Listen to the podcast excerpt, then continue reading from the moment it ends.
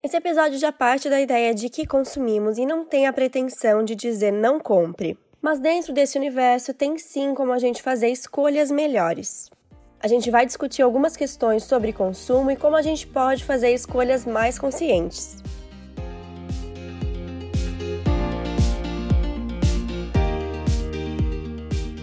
Eu sou Paula Salvador, sou consultora de estilo e tô aqui para mostrar uma moda vida real possível e para todas tudo em dicas e reflexões rápidas para te mostrar um jeito bem descomplicado de ver a moda.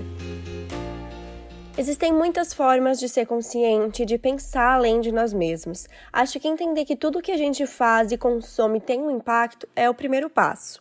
Então pensa, como você se relaciona com as compras? O episódio anterior sobre se sentir responsável é um começo.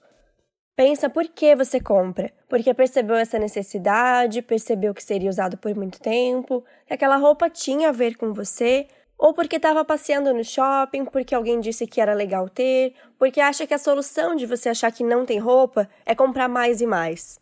Todas as alternativas possíveis para pensar no consumo consciente passam por pensar melhor, refletir sobre a compra.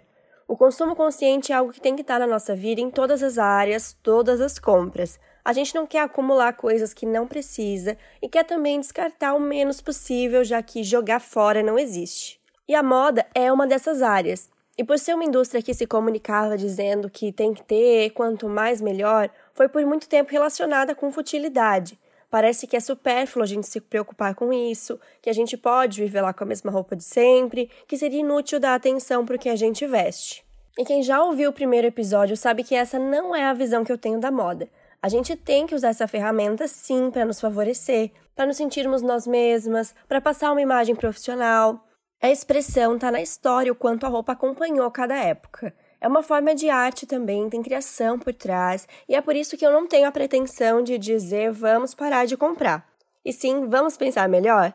E uma das perguntas que eu recebi sobre esse tema foi como ter um consumo consciente, mesmo querendo usar as tendências pensando se você realmente precisa, não comprar por impulso, desconsiderar o preço no primeiro momento para não cair na tentação de comprar por causa da etiqueta vermelha ou porque o desconto está grande e parece uma oportunidade única. Pensar se você vai gostar dessa peça depois que a moda passar. Tirar essa ideia de que você usar algo que ninguém está usando é errado. E não, se tem a ver com você, tá certíssimo. O fato de estar tá na loja ou não não significa que você deve ou não estar tá usando.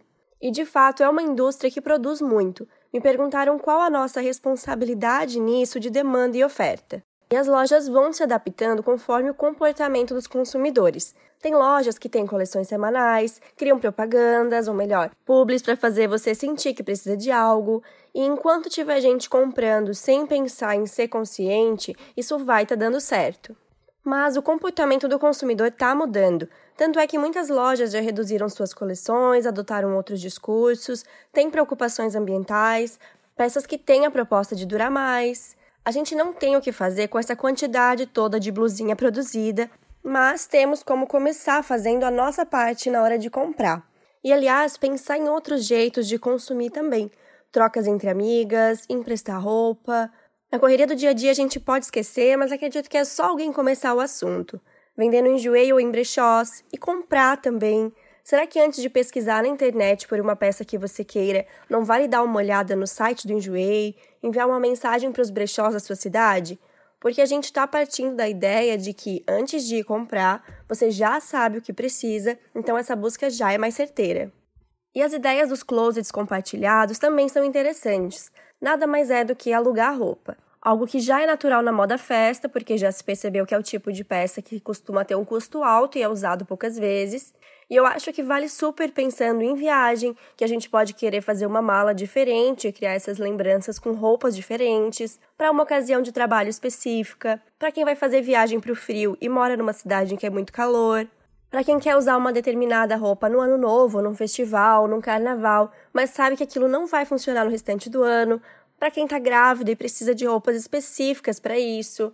Veja a economia compartilhada como uma alternativa muito legal mesmo para o consumo. Mas entre essas alternativas, que não são peças novas, que são roupas de segunda mão, mesmo assim as nossas escolhas precisam ser conscientes. Assim como no episódio anterior eu falei que doar roupa não pode ser a nossa válvula de escape para comprar sem pensar, Comprar em brechó, trocar e afins não pode ser uma desculpa para comprar muito. Não dá para fazer que nem na promoção, se encantar com o preço e levar o que não precisa. A ideia de se sentir responsável pelo que compra vale nesses casos também. No livro Substitua Consumo por Autoestima, um guia de compras conscientes, da oficina de estilo, a Fernanda Rezende e a Cris Zanetti fazem esse questionamento.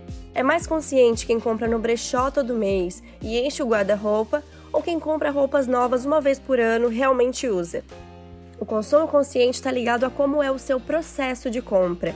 Pensar em que tipo de loja você compra já é uma outra conversa, mas que primeiro de tudo acho importante ter em mente isso, repensar as compras, porque assim o mercado vai se adaptando e a gente vai fazendo a nossa parte.